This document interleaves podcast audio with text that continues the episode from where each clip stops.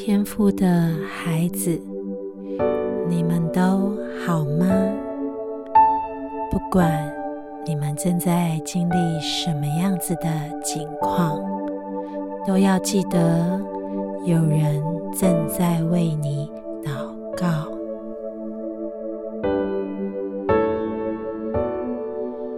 我亲爱的孩子。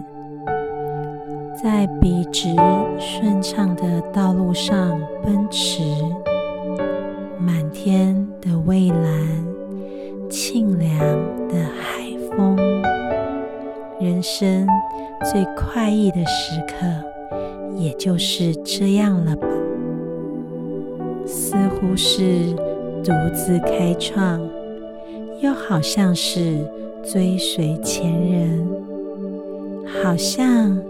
有道路可以依循，好像在远方有伙伴，却总是有深深的孤独感。身边总是没有亲近的伙伴，前后没有可以追赶或被追赶，能够惺惺相惜的英雄。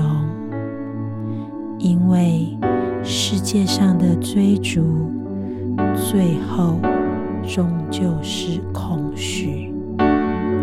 然而，追随神的道路，我们的命定到底是什么呢？走在神的道路，似乎又特别容易感受到困难，还不如先解决。世界的事，有机会、有时间再来寻求神，这就是我们最常做的生活模式。但是，神总是鼓励我们，人应当以我们为基督的执事，为上帝。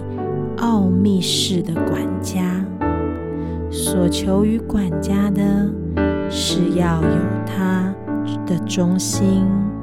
被别人论断，我都以为极小的事，连我自己也不论断自己。判断我的乃是主，所以时候未到。什么都不要论断，只等主来。他要造出暗中的隐情，显明人心的意念。那时，个人要从上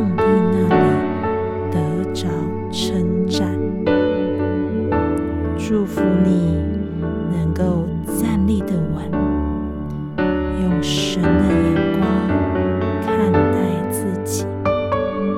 如果天父透过耶稣的死赦免我们的罪，那我们再也不定罪自己，只要紧紧跟随，就会发现不同于。